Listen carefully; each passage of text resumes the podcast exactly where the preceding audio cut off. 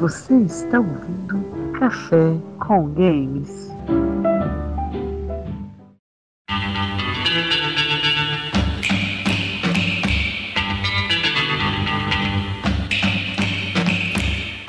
Ergam suas garrafas de café, empunhem os seus joysticks e está começando mais um Café com Game. Eu sou o Vino das Montanhas e na minha apresentação de hoje preparei um lindo poema para vocês. Posso ler? Vai. Jesus, Aquele pela momento Deus, isso não vai dar certo. Quando chego em minha casa, no aconchego da morada, ponho os torrents para baixar, mando o Windows atualizar, ponho água no chalé para fazer o meu café. Nunca ponho muito pó, pois bom quero que fique e não quero que ele queime, empunhando um joystick e ouvindo Café com Games. Ah! Meia Aquele hora pro cara criar essa rima, velho. Que ótimo. Eu posso fazer um rap aqui também, mano. Não, não, não. Prefiro o poema. Aqui é o Sorin e eu sou uma franquia que deu certo, cara. Tá vivo aí até hoje. É, véi. Aqui é o Ícaro e eu ainda prefiro chá a café. Aqui é o Heriberto e você sabe que está editando demais o Café com Games quando você passa a perceber que até o Jô Soares tem vícios de linguagem. Porra, mano, eu não acredito que você falou isso. Nossa, velho. é, a- eu imaginei o Julius Wallace agora, naquela cena. Eu fico ouvindo o Jô, aí eu penso assim, ele fala, mas por exemplo, ah, ele fala uns vícios de linguagem que dá pra você ver se você cortar, não a- interfere no entendimento da frase. Pensa até tu, Jô. É isso aí, gamers. No podcast essa semana vamos falar sobre o interminável mundo das franquias. Franquias que deram certo, franquias que deram errado, algumas que se perderam no meio do caminho. Então vamos para a nossa leitura de e-mails e tilts e daqui a pouco a gente volta.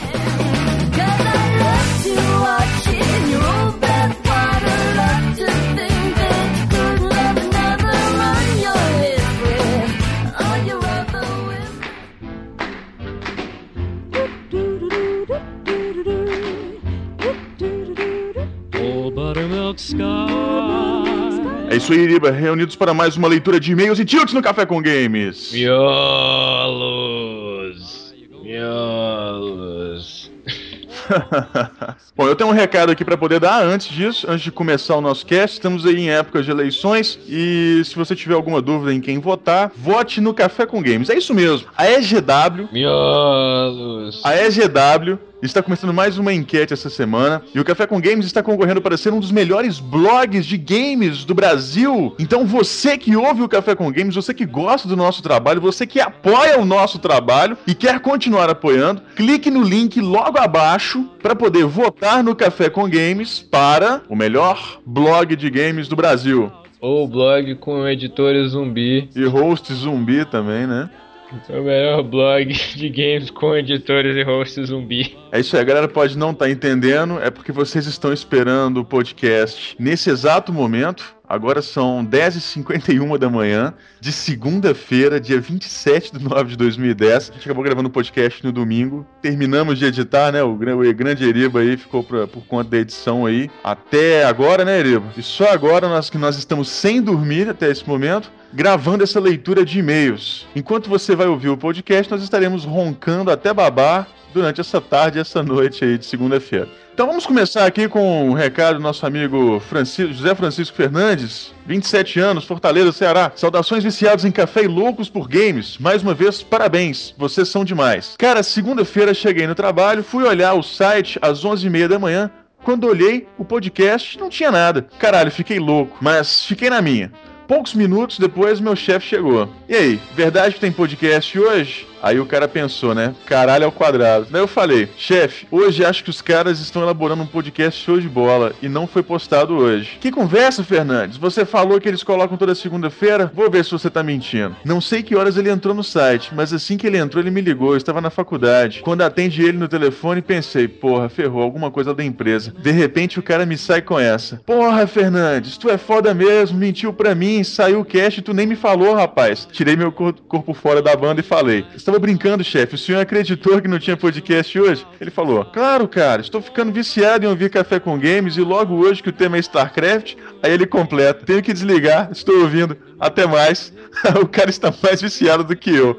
Estou vendo o efeito de café que você está oferecendo pra gente. Mas parabéns novamente. Um grande abraço, Vina, William, Sorin, Igor e Ícaro. E principalmente o grande Heriberto. Valeu! Parece que o Café com Games virou rotina no ambiente de trabalho ali. É, a galera já tá mandando abraço pra gente aí, tá igual o programa da Xuxa, né? Beijinho pra, você, pra mamãe, papai, especialmente pra você. É, Matheus Alberto Pérez diz: Salve galera, tudo jóia? Sou eu, Matheus novamente. Tem café no bullying por aí? Estou passando aqui para parabenizar os recursos deste novo site de vocês. Ele está show de bola. Agradeço por terem lido o meu e-mail no cast número 12, que por sinal realmente me agradou muito pelo fato de se tratar de RPGs. O RPG sempre foi o meu ramo favorito, e foram muitos jogos épicos como Chrono Trigger, Mario, RPG e Final Fantasy que me deram um gosto pela coisa. Acredito que seria muito interessante que qualquer dia vocês fizessem fizesse um podcast especificamente sobre Final Fantasy, pois foram um marco na vida de muitos gamers. Acredite se quiser, mas quando eu, menino, eu viciei tanto em RPG que minha febre era dizer que as tarefas do dia a dia eram chamadas de quest, qualquer desafio logo batizado de boss e coisas do tipo, sendo uma desculpa que eu dava à professora para ficar conversando tanto na sala de aula. Eu dizia que estava recolhendo informações para resolver o problema. Claro que sonhar com as brigas de escola como um RPG de tudo, onde o seu inimigo tem a honra em seguir a regra, esperar seu ataque e render deu aquele menino viciado em games umas baitas e umas surras.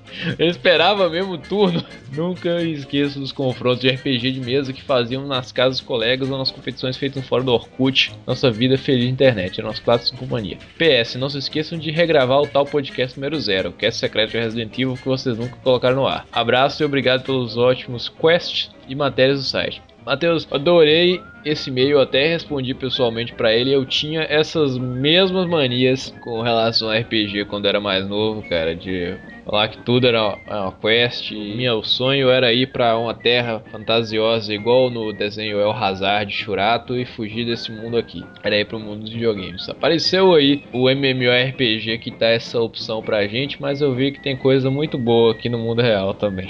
Tem um anime festival, né, cara? Eu não me referi a isso, mas beleza.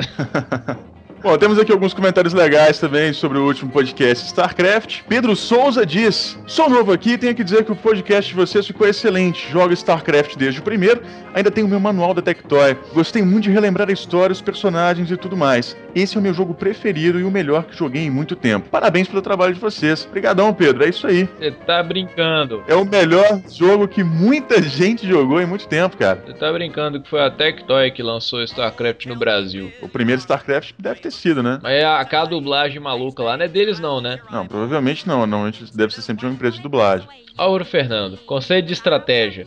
Em grego, estratégia. Em latim, estratégia. O senhor está anotando? Sim, senhor. Vou pedir isso na prova. É estratégia domina no StarCraft 2, o melhor podcast do site. Mas estou suspeito de dizer isso, pois também acho que o melhor jogo de RTS que eu já joguei, se não o melhor jogo de todos os tipos. Spoiler. Spoiler. Spoiler. Foda, a última CG era melhor mesmo. Assisti ela umas 30 vezes e discuti muito com, meu, com o meu amigo sobre o final. O meu login não é de adolescente. Ah, ele passa aqui o login dele. Sacanagem do William jogando Halo. Heriberto tem um puta trabalho de edição, hein? Falei isso pra ele no chat de StarCraft. Uai, Sorin não gosta de StarCraft? Como assim? Abraço, galera. Espero vocês nos 4x4 contra argentinos. É isso aí. Só pra poder comentar o, o comentário do, do Álvaro aqui. Tem aquela regra, né? Se não há cor, não há morte. E em relação ao Sorin não gostar de StarCraft, cara, vocês tinham que ver, bicho. Sorin chegou no final do StarCraft e falou: Cara, ó, você quer saber de uma coisa? Eu odeio StarCraft, velho. Eu odeio essa merda, não vou gravar mais podcast. Ele chutou o pau da barraca e foi dormir. O cara saiu possesso, velho. Rafael Rivelow. Caralho, jogo muito bom. Burn, Zerg, burn! Cara, agora tem que sair mais jogos em português. Escuta o VCE falando, oba, hora extra. jogo muito imersivo e de fácil compreensão. Cara, apaixonado pelo jogo. Quando terminar a campanha, vou jogar direto na Battle.net. Então tá aí, o meu perfil passou o perfil aqui pra gente. Valeu, pessoal. Muito bom podcast. Café a todos. Eu acho que tem um erro aí, cara dessa tradução. Porque, poxa, se as unidades é para ser brasileira, quem é o brasileiro que fala, oba, hora extra? Quem gosta de hora extra? Hora extra remunerada, né, cara? Só se for. Então é isso aí, pessoal. Café com Games está se espalhando pelo mundo. Através do Google Analytics, sabemos que nós temos aqui alguns ouvintes nos Estados Unidos, né? Lá em Idaho nós temos nosso amigo Silas, que nunca mais mandou um e-mail pra gente. Sentimos a sua falta, Silas. Escreva pra gente. a gente ainda tá te devendo aquela caneca, né? Em breve a gente vai mandar fabricar algumas canequinhas do Café com Games. Logo hoje que a gente fala sobre franquias, né?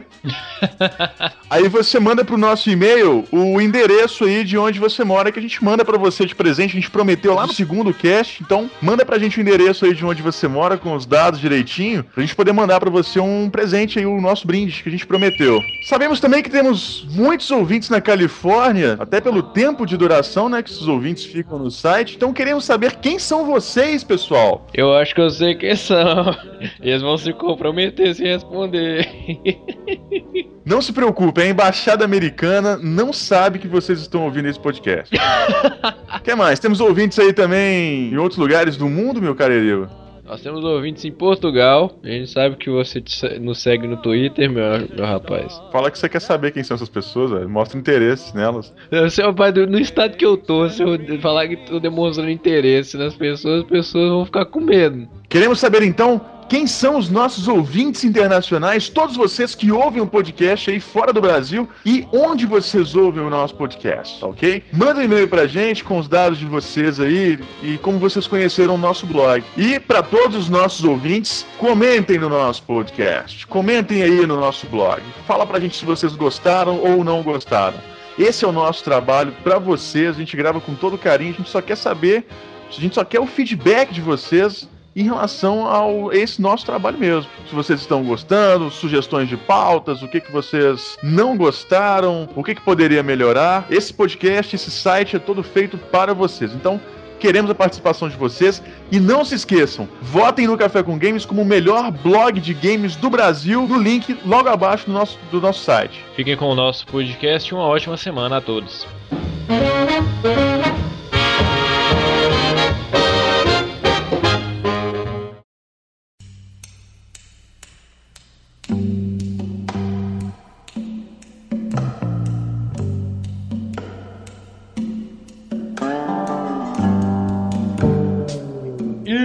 Estamos de volta. Começar esse podcast então com uma pergunta para vocês, lançando uma pergunta no ar. Quem é que vai me responder o que, que é uma franquia?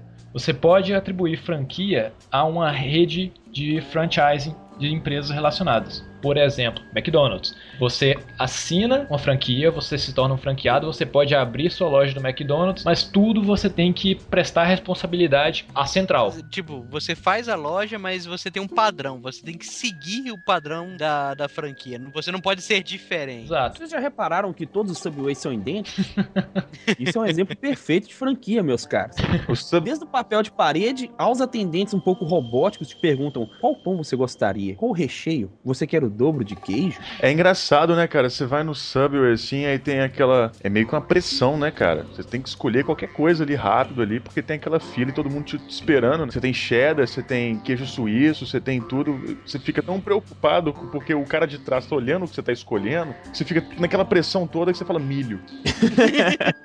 Mais alguma coisa, senhor? Mais milho. Quando abriu o Subway aqui em Valadares, cara, teve a inauguração, teve o tutorial de como pedir no Subway. Velho, aqui é tão bosta que tinha manual. Eu peguei aquela folhinha deles, fiquei consultando por meia hora, né? Pra poder decorar como é que é o meu pedido. Toda vez que eu vou, eu faço o mesmo pedido. A mulher tem aquela forma ensaiada e reformada de falar, de perguntar pra você. Eu tenho a forma ensaiada de pedir. Isso deve ser uma cena no mínimo inusitada. Uma coisa que eu odeio é fazer pedido no Subway, cara. Principalmente que aqui eu faço em inglês, aí a pessoa fica perguntando, eu não entendi, não entendi. Aí, aí, tipo assim, tem que pedir rápido a maionese e e jalapeno. Não peço mais nada, não peço carne, não peço porra nenhuma. Eu Que diabos é um jalapenho, cara? Ótima pergunta. Eu também estava pensando nisso aqui. O jalapeno, cara, é uma pimenta mexicana, só pra constar. So what's your question and be nice? Okay, um, you're a jalapeno. Si, senor. On the stick. Right. You're a Mexican jalapeno. On the stick. Right. Are you a legal Mexican jalapeno?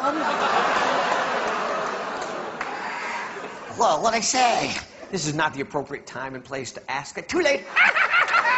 so I say illegal, illegal, illegal, illegal, illegal, illegal, illegal, illegal, illegal,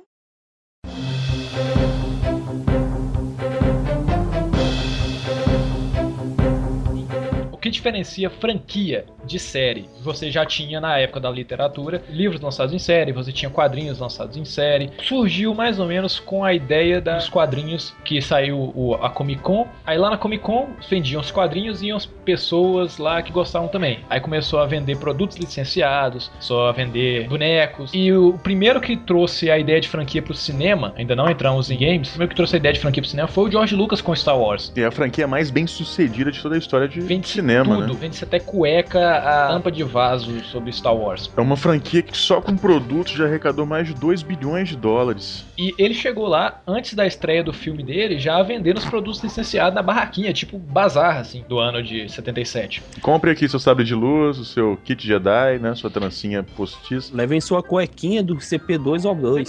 CP2O2 é a fusão do C3PO com R2D2. Ah, Caralho. se você deseja ir ao banheiro, sua cueca faz.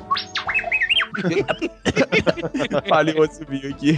Nos games, a partir do momento que o primeiro jogo teve uma sequência, você tem ali a formação de uma franquia. Você quer ter sequência daquela coisa a vida toda. Mario, Sonic, grandes séries da Nintendo, Contra, e vão lançando em série. A partir do momento que o primeiro jogo fez sucesso, o pessoal pensa assim: vamos fazer um segundo produto, carregando o nome do primeiro. Vários desses jogos do Nintendinho ganharam essa série, ganharam essa coisa de o 2, o 3. Essa coisa de ter jogo número 2 virou tão comum que, por exemplo, Street Fighter todo mundo acha que começou no 2. Então quer dizer que franquia e série são duas coisas completamente diferentes? Ótima pergunta.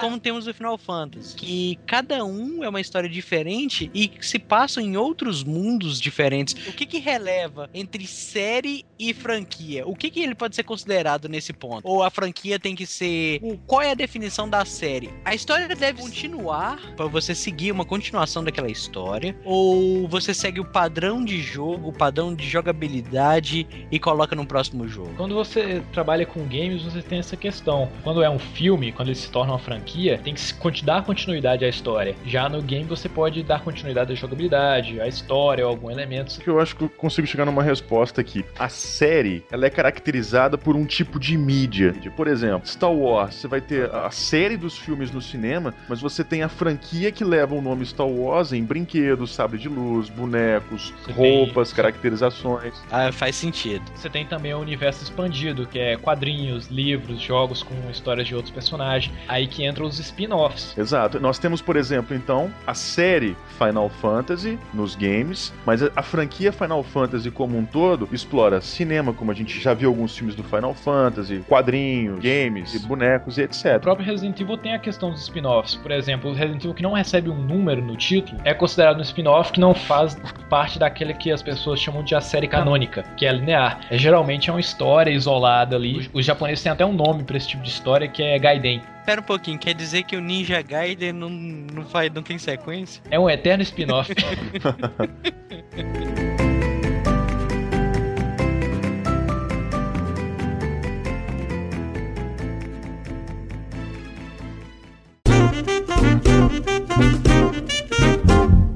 Eles falam que a indústria do cinema americano é uma que nem sempre ela se paga só de bilheterias, ela também se paga muito de produtos licenciados. Criou-se todo um formato de mercado sobre isso. Cria-se uma franquia, um certo material, e esse material se transforma nessa franquia. E essa franquia se vende como um todo pra franquia toda, ou tipo assim, os filmes têm que se pagar, ou os jogos têm que se pagar, os bonecos têm que se pagar, ou tudo paga tudo, saca? Tipo assim, ah não, os do boneco eu posso pagar isso aqui. A gente tem um conceito de uma coisa se pagar, igual é o nosso trabalho todo dia. A gente trabalha para poder receber um salário pelo nosso trabalho.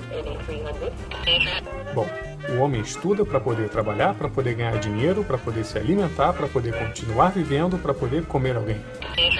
Vamos supor, em uma escala aqui, que a gente fabrica um jogo em um mês ou em um ano e recebe depois pelas vendas aquilo que foi o custo de produção de funcionário para pagar aqueles jogos. É, Quando você é empresário, você não quer só pagar os custos da sua empresa, os custos dos seus funcionários e o custo de produção. Você quer lucrar, você quer ganhar mais do que simplesmente pagar a sua empresa. Por isso que existe empresa sem fins lucrativos. Ele quer gerar um caixa, um cofre, arrecadar um patrimônio. Então tem que ter jeito de gerar espontaneamente dinheiro para essa empresa. Não só só pra poder pagar os custos dela. É o que muitas empresas tentam criar para si, é a chamada renda passiva. Você cria um produto, você não tem que trabalhar para que esse produto sempre gere lucro para você. Você cria um produto que se paga automaticamente e vai continuar se pagando sempre, entendeu? Vamos supor que tem a garrafa de café lá do Mega Man. A garrafa, ela custa o X. 80% do preço da garrafa do Mega Man, ela vai pra Capcom, que é dona dos direitos do personagem. Os outros 20% é para pagar quem tava na loja vendendo e a empresa que fabrica garrafas de café, que vende vários outros tipos de garrafa de café. Se eu crio um, um logo, por exemplo, teve o cara do Smiley que criou o Smiley lá, e ele ganha horrores, mas ele não precisa fazer nada. O, o pessoal tem que.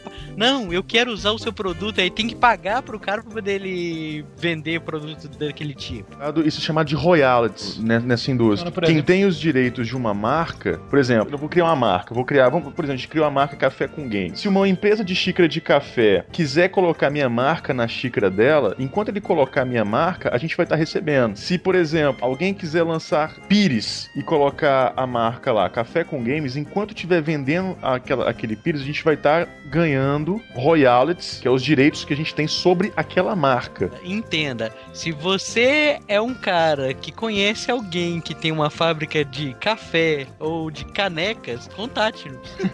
Exatamente. Aquela propriedade intelectual, ela fica gerando eternamente lucros pra quem é o dono daquelas marcas. Como isso funciona pros games? Você não vê com tanta frequência aí a garrafa de café do Mega Man, mas o jogo por carregar o nome da série da franquia, ele já tem um valor agregado e geralmente eles querem lu- é da mesma forma que o 80% em cima da garrafa de café. É lucrar mais do que o produto custou. O jogo franqueado é até às vezes mais barato do que a nova propriedade intelectual. Então quer dizer que criar é mais caro do que eu pegar um personagem já criado, no caso. Independente que. Na questão de ser mais prático e mais seguro as pessoas investirem numa franquia atualmente do que tentar criar uma franquia nova. Bingo! Eu falo porque tem 200 mil franquias e tem algumas franquias, cara, já deram no saco, saca? Cara, eu gosto, mas não, não.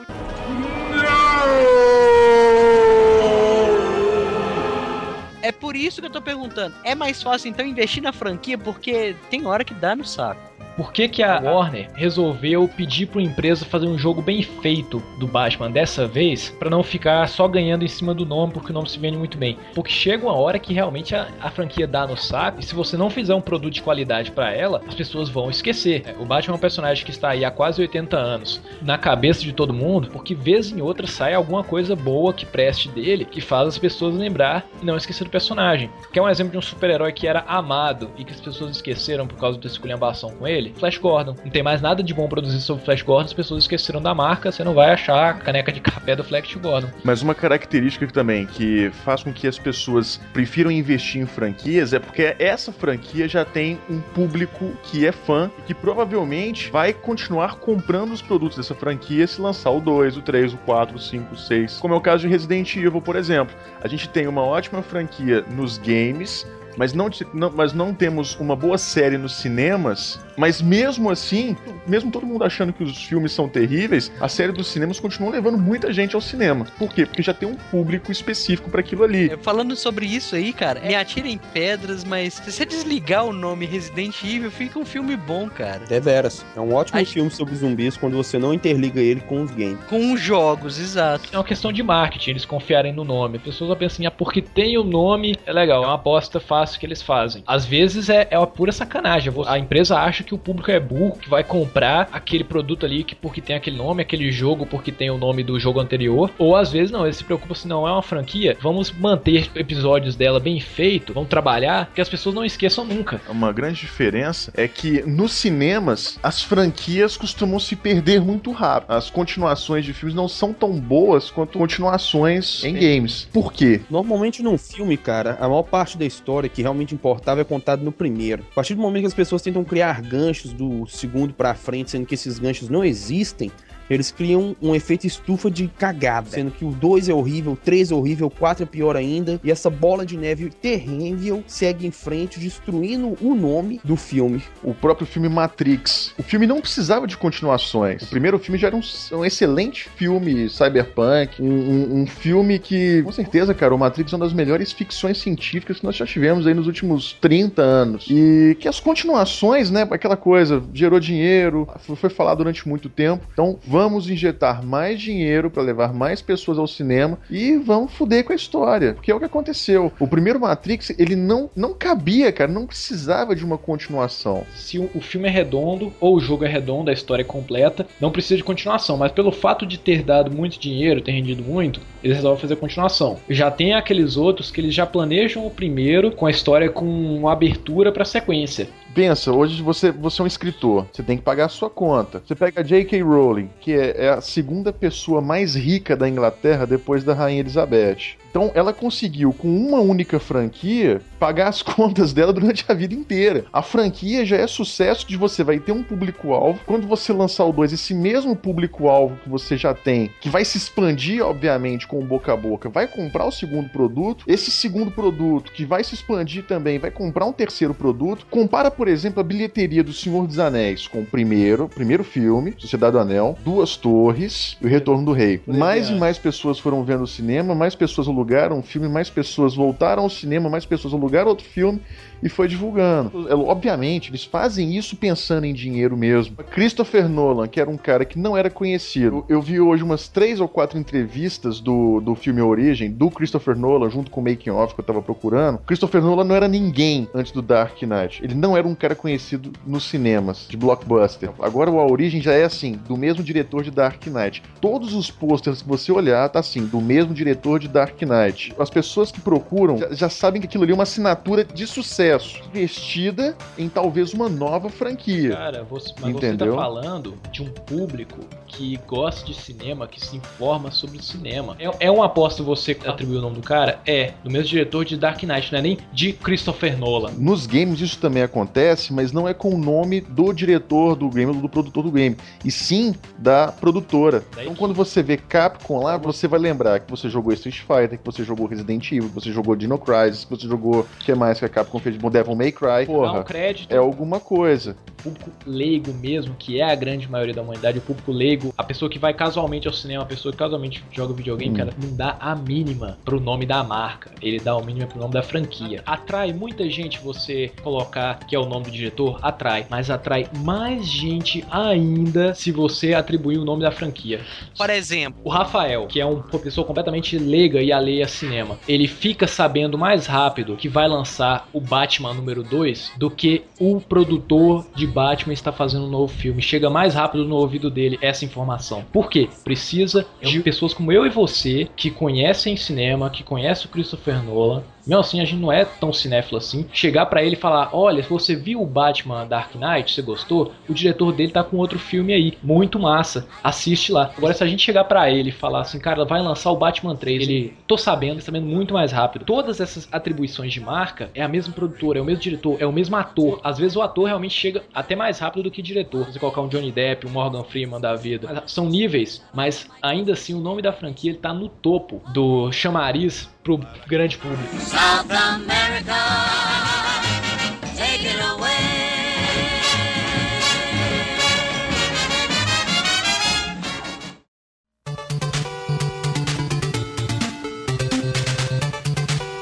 nos games, então, algumas franquias que deram certo ao longo do tempo. Qual, qual seria a fórmula dessas franquias? Uma franquia que a gente pode citar que se deu muitíssimo bem, um exemplo perfeito, é o Castlevania. Quem aqui nunca escutou falar de Castlevania? Apesar de ser uma coisa extremamente antiga, quando eu era um pivete que não sabia de nada, um verdadeiro mulambo do mundo dos games, tinha o Castlevania lá, cara, que eu jogava um machadinho pra tentar matar um morcego gigante e ele acabava comigo. É o primeiro boss do Nintendo. E está pra chegar no mundo dos games mais uma continuação dessa franquia incrível, Lord of Shadows, o qual o próprio trailer do YouTube me deixou, sinceramente, louco pra comprar ela. Na opinião de vocês aí que jogaram os- todos os Castlevanias, por que, que essa franquia se manteve? Qual que é a fórmula, na opinião de vocês, para todo esse sucesso e essa continuação da franquia? Aos meus olhos, o que fez o Castlevania dar tão certo é a história, que é extremamente simples, porque querendo ou não, todos os Castlevania giram em torno de o Drácula roubou sua mulher, você tem que matar ele, ou o Drácula está de volta e roubou a mulher de alguém, você tem que matar ele, ou o Drácula está de volta e você tem que matar ele. Maravilha, cara. É a melhor história, a definição de história que eu já ouvi na vida. Mas a história do Castlevania é isso, velho. Você mencionou alguém tá tentando reviver o Drácula e você tem que impedir essa pessoa, mas no final ela acaba conseguindo. Ou você é o próprio Drácula. e outra coisa do Castlevania que fez ele à frente é que a jogabilidade dele é extremamente simples, cara. É uma coisa que qualquer pessoa pega. Você não precisa ser um expert em games pra você poder jogar o Drácula. É uma coisa tão simples, agrada um público maior. E as pessoas não têm que quebrar a cabeça sabendo inglês, sabendo de tudo pra sacar qual é a do jogo. Tem até o, no, no Castlevania Symphony of the Night, tem até uma tradução em português, né? Não, não fala porque eu sei ela de cor. Eu sei o começo de cor, eu vou ser obrigado a falar aquilo.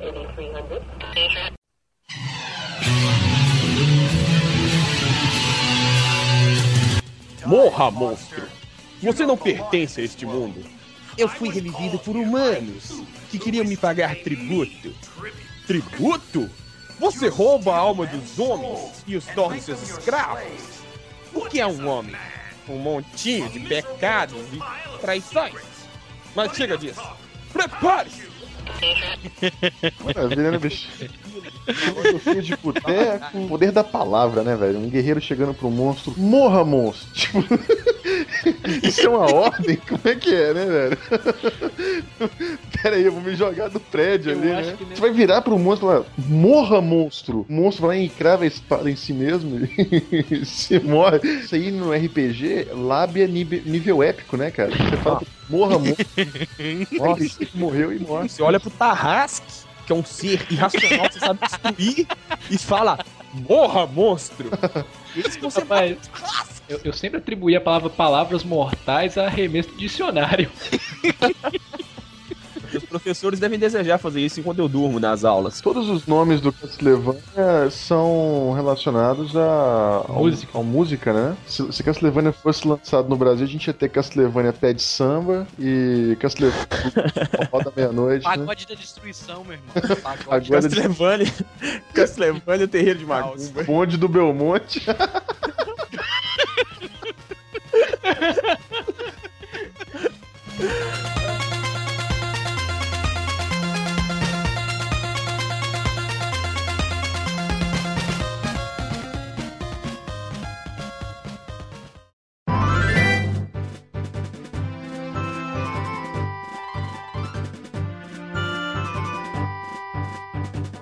Consigo resumir a história de Zelda em quatro palavras, velho. Todos os Zeldas. Salvar a princesa Zelda.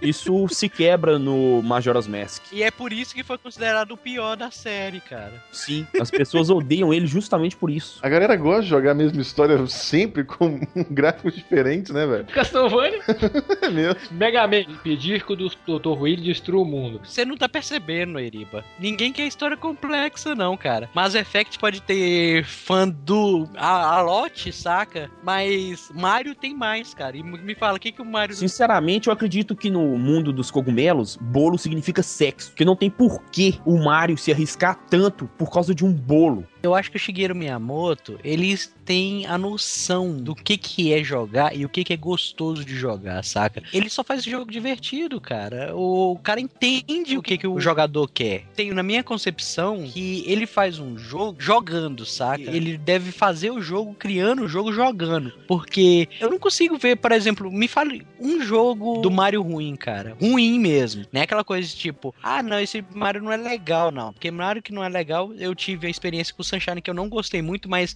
eu não consegui parar de jogar. Eu vi na Game Trailer um, os 10 piores jogos do Mario lançados até hoje. Tem um do Mario que é o, o Mario alfabetizando, velho. Tipo, ensinando que era um triângulo, bola. Não, cara. Ô, Vina, eu tô falando de jogo plataforma, jogo Mario mesmo, que não são muitos, cara. Os jogos do Mario mesmo não são muitos. Aí nós temos também os spin-offs, que é o Mario RPG, o Paper Mario. Aí tem o Mario, Mario Paint. Tem uma galera de jogo aí, entendeu? Mas tô falando assim, os jogos de plataforma do Mario, não tem um que seja ruim, cara. Imagina o Mario chegando na entrevista de emprego e mostrando o currículo dele. Olha só, eu já fui doutor, eu já fui pintor, eu já fui professor primário, já fui encanador, bombeiro, já fui E eu engenheiro, pulo em tartarugas. já fui animador de festa, já fui tenista, pratiquei todos os esportes possíveis. O Mario Sex. E se vocês percebem que o Mario é um exemplo de perseverança. Um homem que realmente já fez de tudo em sua pequena vida italiana. Um exemplo de que não devemos desistir tão fácil, né, velho? Joseph Klimer dos games, cara. É o Joseph Klimer do Joseph- game. Eu não desisto por nada. Joseph Klimer incorpora o espírito de Van Gogh e passa a pintar belíssimos quadros com sua perna direita. Logo é convidado a expor em todas as grandes galerias do mundo. Estados Unidos, Europa, Ásia. Mas a vida... A vida, esta sim, é uma caixinha de surpresas.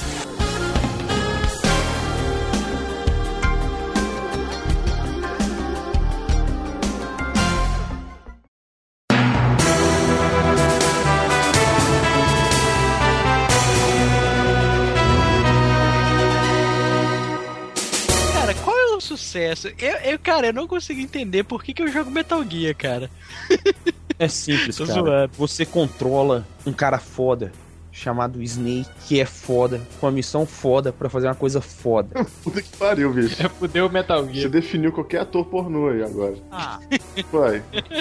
Caramba, né, velho? Eu acho que, na minha opinião, o sucesso da franquia Metal Gear foi a, a proposta, a partir do PlayStation 1, de criar um jogo cinematográfico numa linguagem não havia sido explorada. Então você tem uma história muito bem contada ao longo do jogo, personagens muito carismáticos, a dublagem, como não falar da dublagem, né? O David Hayter. Em breve a gente vai, vai entrevistar ele também. Jogabilidade excelente, né, cara? O padrão Porque de qualidade. O, o Metal Gear como um todo, ele sempre inovou no gênero stealth. A cada versão do Metal Gear, isso foi muito bem explorado, isso foi muito bem trabalhado e você tinha adições ao que já era excelente. É, a gente teve aqui a comparação de, de várias franquias que a gente falou, três que são princi- principais comparações. É manter a fórmula. Da mesma forma que a franquia do McDonald's tem uma fórmula que você tem que seguir a loja, você não pode transformar na lanchonete do, da Marilza, na lanchonete do Joaquim ou do Sorin. por que que isso é ó, a discriminação? Por que tem que ser eu? É porque a gente só lembra de você, cara, na hora de citar algum exemplo.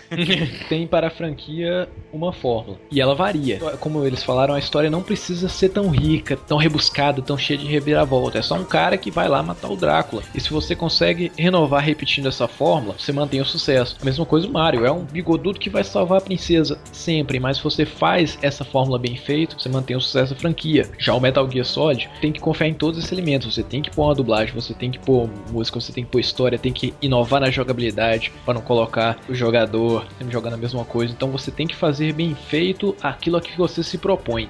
Se a sua proposta é fazer uma coisa grande, você tem que estar sempre fazendo uma coisa maior. Se a sua proposta é uma coisa simples, você tem que sempre melhorar dentro dessa simplicidade. Você não pode fazer o próximo capítulo da sua franquia uma coisa extremamente complicada que o público não vai gostar.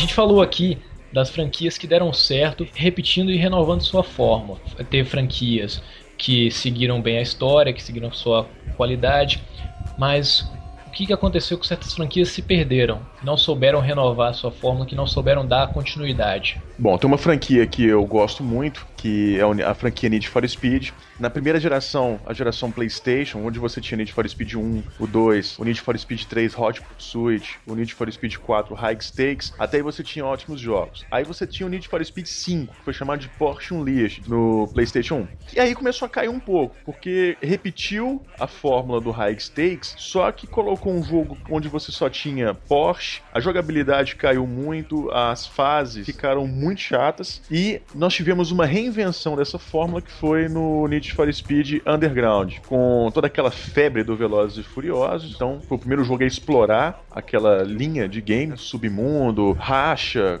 corrida no meio da cidade. E você teve a continuação, o Need for Speed Underground 2, que pegou a mesma fórmula e ampliou isso para uma cidade com várias possibilidades, onde você pode circular pela cidade à procura de missões. E no Most Wanted, eu acho que foi o ápice aí, antes da queda, né, da, da franquia. Aí a EA pega a melhor fórmula do PlayStation 1, que foi a- o Hot Pursuit, que também foi usado no High Stakes, mas que a gente não tinha nessa geração, nessa geração passada, onde você tinha a perseguição de, da polícia, você tinha que fugir e tal.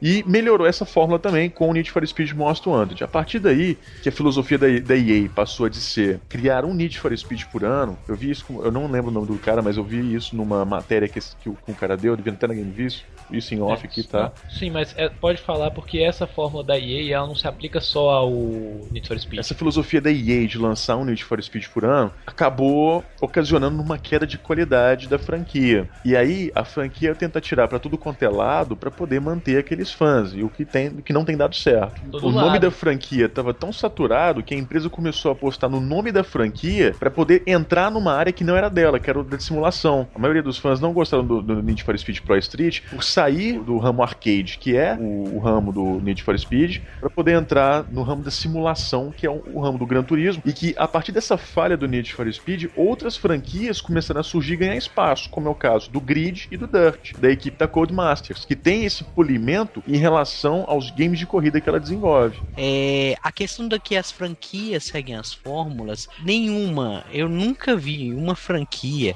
que tipo assim, ah, nós vamos melhorar e tenha realmente melhorado. Eles melhoram uma ponta e a outra ponta fica pendurada. Cara, uma franquia que eu posso citar, eu acredito que muito game, muitos gamers vão me odiar por estar falando isso, uma franquia que tem se perdido aos meus olhos é o Final Fantasy. Porque atualmente parece que os produtores têm se preocupado muito mais em criar um game com os melhores gráficos, fazer se sentir num cinema, ou você tá diante de um jogo que tá aproveitando 100% da máquina, ao invés de se concentrar numa história, numa jogabilidade. E isso tem destruído games maravilhosos, franquias incríveis como Final Fantasy, o Silent Hill, e isso me deixa chateado, velho. O Final Fantasy mesmo, o último que saiu, o 13, ele me passou uma impressão que o Xenosaga me passou, bicho. Você não tá jogando um game, você tá vendo um filme. Porque eu não fazia nada, cara. Eu andava um pouquinho, caía em algumas lutas e era CG. CG, CG, CG. Eu terminei o primeiro DVD, o DVD bicamada. Eu terminei ele em um dia. Não é pra mim terminar um RPG bicamado, eu nunca deveria terminar em um dia, cara. Eu fiquei frustrado quando falou insert de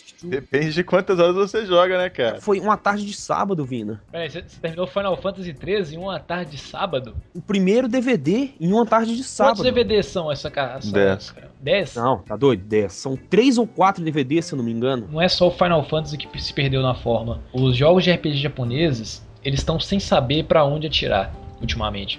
A gente teve na geração passada, lá no PlayStation 1 e PlayStation 2, aquela disputazinha de RPGs orientais que tinham um, público muito maior e os ocidentais. O que, que eram os RPGs orientais? Eles tinham histórias emocionantes, bonitas e com personagens muito carismáticos e um sistema de combate fácil de aprender, baseado em turnos. Os RPGs americanos, ocidentais, eles eram extremamente complicados, as histórias eram cheias de termos e mal contadas, e os jogos eram difíceis pra caramba, e os personagens tinham aquele visual mais realista tinha muito carisma. Esse quadro começou a se inverter de uns tempos pra cá. Hoje a gente joga muito mais RPGs ocidentais de boa qualidade do que orientais. Você tem um Dragon Age que é quase praticamente o mesmo sistema do Baldur's Gate, mas ele é muito mais fácil de jogar para um jogador mais casual do que o Baldur's Gate. Eles souberam aproveitar o recurso de vir gráfico melhor para você contar melhor essas histórias. Já o RPG japonês, o que os caras fizeram? Começaram a repetir a mesma fórmula sem pensar na qualidade dela.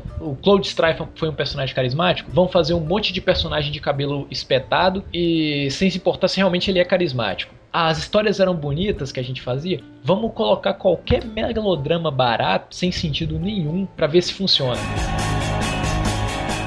Infelizmente, Silent Hill é outra franquia que tem se perdido. Se vocês pararem pra analisar, Silent Hill perdeu aquela magia macabra que tinha em volta dele, sabe? Havia uma coisa monstruosa no Silent Hill, principalmente Silent Hill 1, que é um dos meus favoritos, que você ficava com medo jogando o jogo, você realmente tinha medo. Agora é um simples hack and slash. Você chega com um cara foda, mete a mão nos monstros tudo e sai rindo ainda por cima. Isso aí faz todo sentido, porque o que eu achei jogando Silent Hill Homecoming, que você é super poderoso, cara. Porque eu com faca fazendo combo e blá blá Com blá, faca, eu com a faca, faca. cara. Sorin disse tudo. Oi? A faca do Silent Hill Homecoming é mais poderosa que todas as outras armas. Ah, Eu, eu joguei, cara, o Silent Hill Homecoming, e ao mesmo tempo que você tem ah, um personagem mais poderoso, você tem mais inimigos poderosos também. Mas- O máximo que esse personagem ganhou a mais foi uma esquiva. Medo, cara, você não sente tanto medo do jogo. Aí, aí se perdeu a franquia por causa da fórmula. Mas o Silent Hill como um todo sempre foi um jogo mais lento. Será que essa mesma forma de jogo mais lento se aplicaria nessa nova geração? Ah, a geração de hoje, ah, não aceita isso.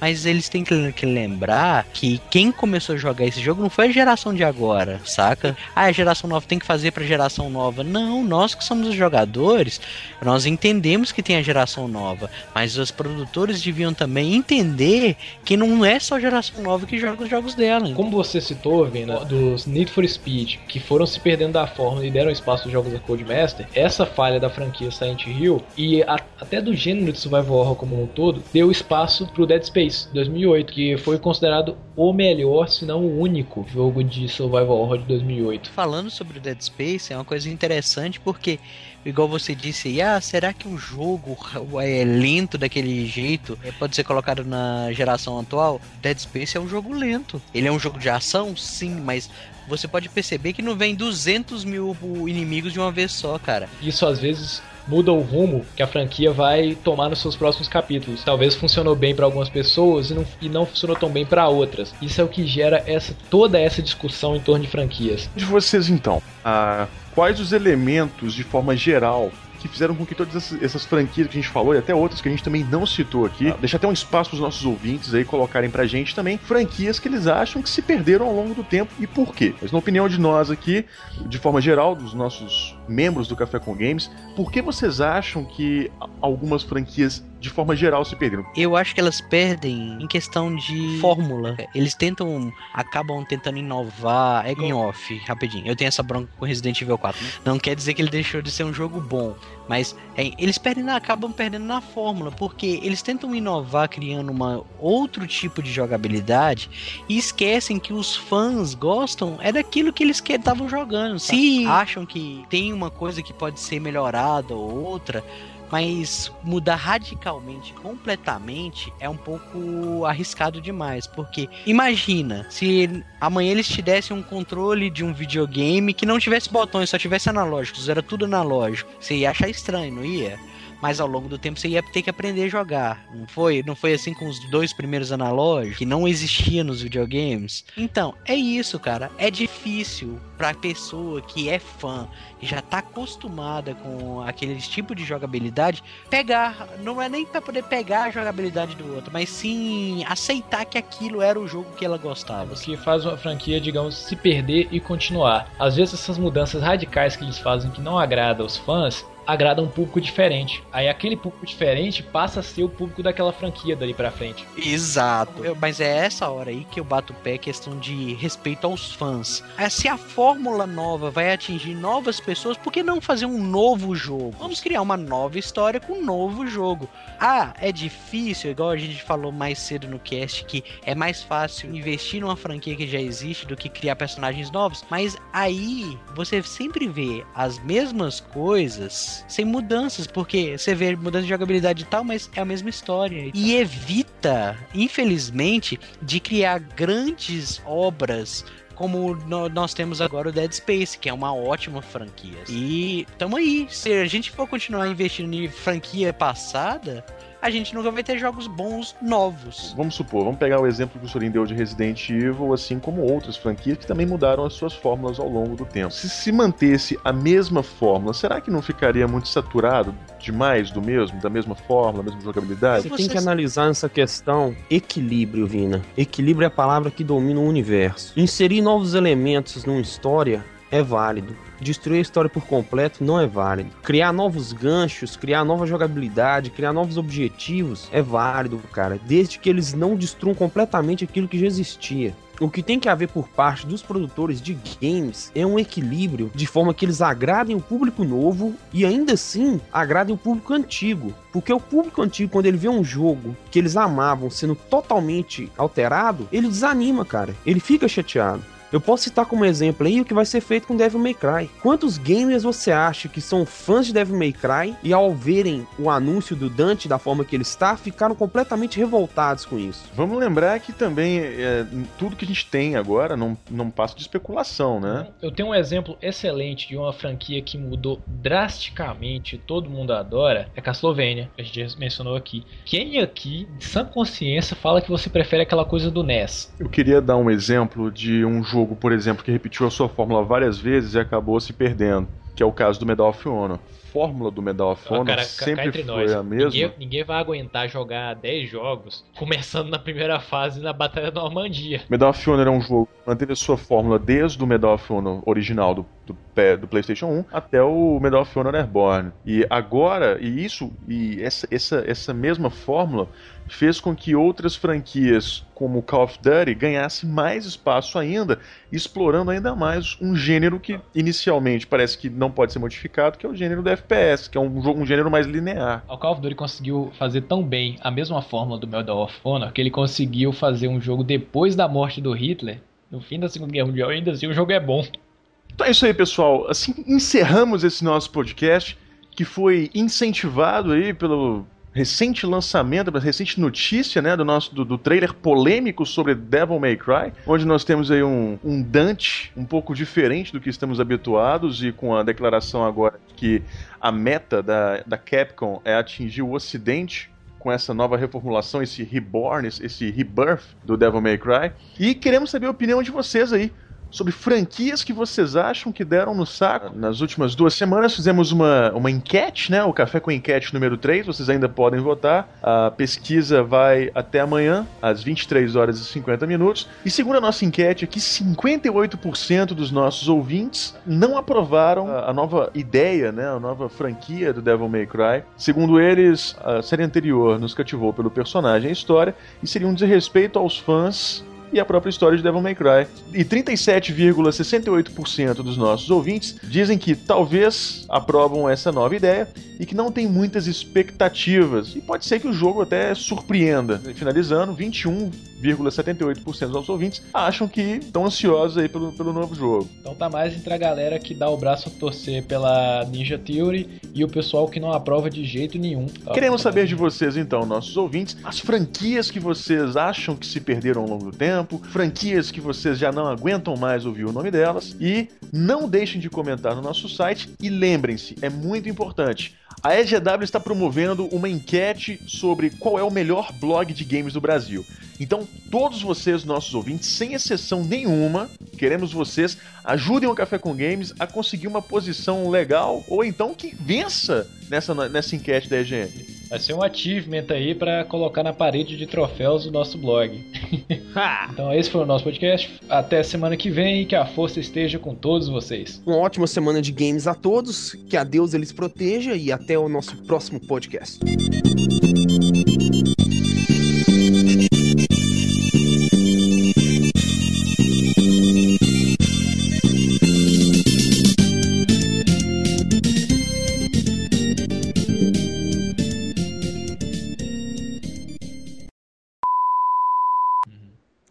Estamos de volta, gamer! que gay. Parece um Clodovil, Isso cara. vai pros extras. É, aqui é o Ícaro e franquias estão entre nós. Completa a frase, Icaro. Vai lá. Você consegue. Não, não começa com isso de novo, não, velho. Vai lá, garoto. Você consegue. Você consegue. Ó, graças a você não vai ser apresentação de novo se você ficar com isso. Tá, acho que dá pra sair minha frase. Vamos lá, velho. Salve esse Aqui cast. é o- Salve essa apresentação. Vai lá. Tá, vai lá, vai lá. Aqui o Ícaro, e se game ruim me desse dinheiro, eu não estaria fazendo esse pod nesse momento. Vai Não, lá, velho, Igor. ruim. Salve esse cast. Salve essa apresentação, velho. Salve essa apresentação. Pelo amor de Deus, velho. Salve essa apresentação. Deixa Procura aí no YouTube, assim, ó, stand-up games. Procura, procura no YouTube aí, stand-up games. Ah, cara, vai. vai... Foi de sacanagem, velho. Deixa eu fazer outra abertura aí que eu fiz isso de sacanagem. Eu vou gravar, eu vou pegar a risada do Sorin e ficar colocando na frente de todo mundo aí pra ver salva. Agora eu sei por que, que a taxa de rejeição dos nossos sites gira em torno de 30 segundos. Caramba, bicho. É o, tom- é o tempo da apresentação, velho. Aqui é o Ícaro e um game ruim é igual soltar um peido depois do sexo. Termina essa frase. Por favor. Termina. Vai lá, vai lá. Não coloque os joelhos no chão, continue! Não pare, não. Você consegue! Você consegue, não pare! Vamos lá, Ícaro. Você consegue, velho. Não pare. Continue! Aqui é o Ícaro e hoje eu estou sem ideias. Vai lá, velho, vai lá. Vai lá. Meu irmão maior na alta aqui a parada, velho. Meu irmão foi, tre foi trash. Que não fugiu da realidade Pokémon, velho. Põe... Na realidade, Pokémon, cara. O Ash, O que, que o tem Ash de tem real em barba, Pokémon?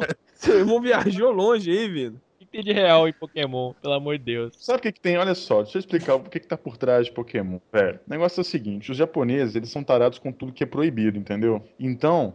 a Sair de casa lá é a- proibido. A, rinha no Japão. A rinha no Andar Japão. com mulher lá é proibido. proibido. Então eles queriam fazer um desenho sobre rinha, aí pra não colocar cachorro, vaca brigando e fazendo rinha, eles devem ter colocado um monte de bicho, entendeu? Vai, Rottweiler, merda. eu escolho você! Vai, Pitbull! É, virou- Vai, malhada. Vai, minha mãe. Ô, O, o, a mãe, o Bozo- a mãe o Bozo- não, O velho. Bozo, Não. o Pokémon do Bozo é malhada, né? Vai, malhada, eu escolho você. Sua mãe não, velho. É, é. A mãe é sacanagem.